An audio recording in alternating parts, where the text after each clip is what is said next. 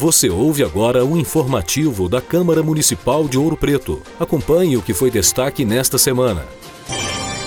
Aprovado o projeto de resolução que estabelece a criação da ouvidoria da Câmara Municipal. Secretário de Obras faz uso da tribuna livre para informar sobre a situação das obras no município.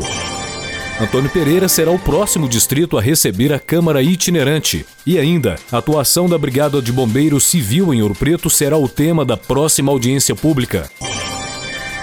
Durante a 24ª reunião ordinária de 2022, realizada nesta última terça-feira, dia 3, foi aprovado em última discussão e redação final o projeto de resolução número 406 de 2022, de autoria da mesa diretora, que dispõe sobre criação da ouvidoria na Câmara Municipal de Ouro Preto. Fica estabelecido por meio do documento que a ouvidoria da Câmara Municipal de Ouro Preto será um órgão autônomo com o objetivo de contribuir para elevar continuamente os padrões de transparência, presteza e segurança das atividades dos parlamentares, dos órgãos e dos serviços auxiliares da Casa Legislativa. Dessa forma, a ouvidoria ficará responsável por receber, examinar e encaminhar denúncias, representações, reclamações, elogios, pedidos de informações, solicitações de providências, comunicações de irregularidades e sugestões de qualquer interessado sobre suas atividades, bem como cientificar o controle interno da Câmara Municipal sobre as ocorrências com indícios de irregularidade e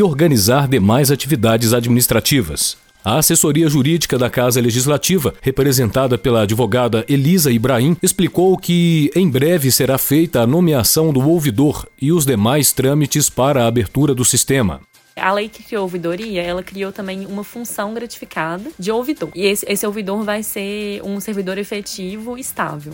Ou seja, é um servidor que já estava aqui, não é um servidor do novo concurso, é um servidor que já estava aqui há mais tempo, que vai ser nomeado para ocupar esse cargo de ouvidor, exercer exclusivamente esse cargo de ouvidor. Elisa também informou como será feito o processo de recebimento de mensagens pela ouvidoria. E a ideia é ter um link no, no site da Câmara para que sejam apresentadas reclamações, denúncias, elogios, pedidos de informação. E a partir daí é, ser registrado esse, esse pedido, iniciado um procedimento administrativo aqui dentro, uhum.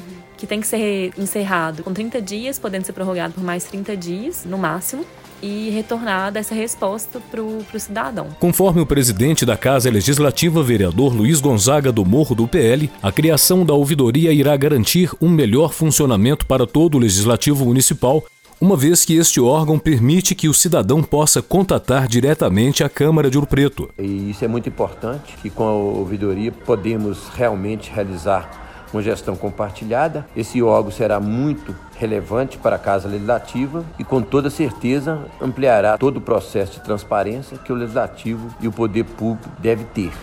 Também durante a reunião foram aprovados os projetos de lei 397 de 2022 e 398 de 2022, os dois de autoria do vereador Alex Brito do Cidadania. O projeto de lei ordinária 397 de 2022 dispõe sobre a proibição de homenagens a escravocratas, ao golpe militar que sofreu o Brasil em 1964 e ao período de ditadura subsequente ao golpe no âmbito da administração direta e indireta no município de Ouro Preto. Assim, com o projeto, fica proibido atribuir a prédios, rodovias, repartições públicas e bens de qualquer natureza pertencentes ou sob gestão da administração pública municipal direta ou indireta nome de pessoa que esteja ligado ao exercício da prática escravista e ao golpe militar. E com o objetivo de informar e conscientizar a população a combater as fake news, o projeto de lei ordinária 398 de 2022 institui o mês de conscientização, orientação e combate às fake news no município de Ouro Preto.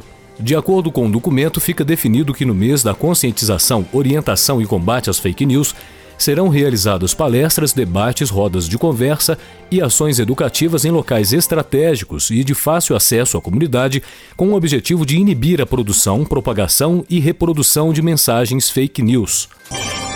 Durante a 25ª reunião ordinária de 2022, realizada nesta quinta-feira, último dia 5, o secretário municipal de obras, Antônio Simões Neto, em atendimento ao requerimento número 114 de 2022, de autoria de diversos vereadores, fez uso da tribuna livre para informar sobre a situação das obras em Ouro Preto. De acordo com o secretário, devido à grande demanda e extensão territorial do município, a Secretaria de Obras é uma das seções da prefeitura que mais recebe requerimentos e indicações do legislativo. Foi informado por Antônio que, no momento, estão sendo executadas sete obras prediais, a reforma de 20 escolas, diversas obras de infraestrutura, pavimentação, drenagem e contenção, além de atividades do dia a dia, como manutenção, operação tapa-buracos e capina. É, são muitas obras importantes que vão começar agora.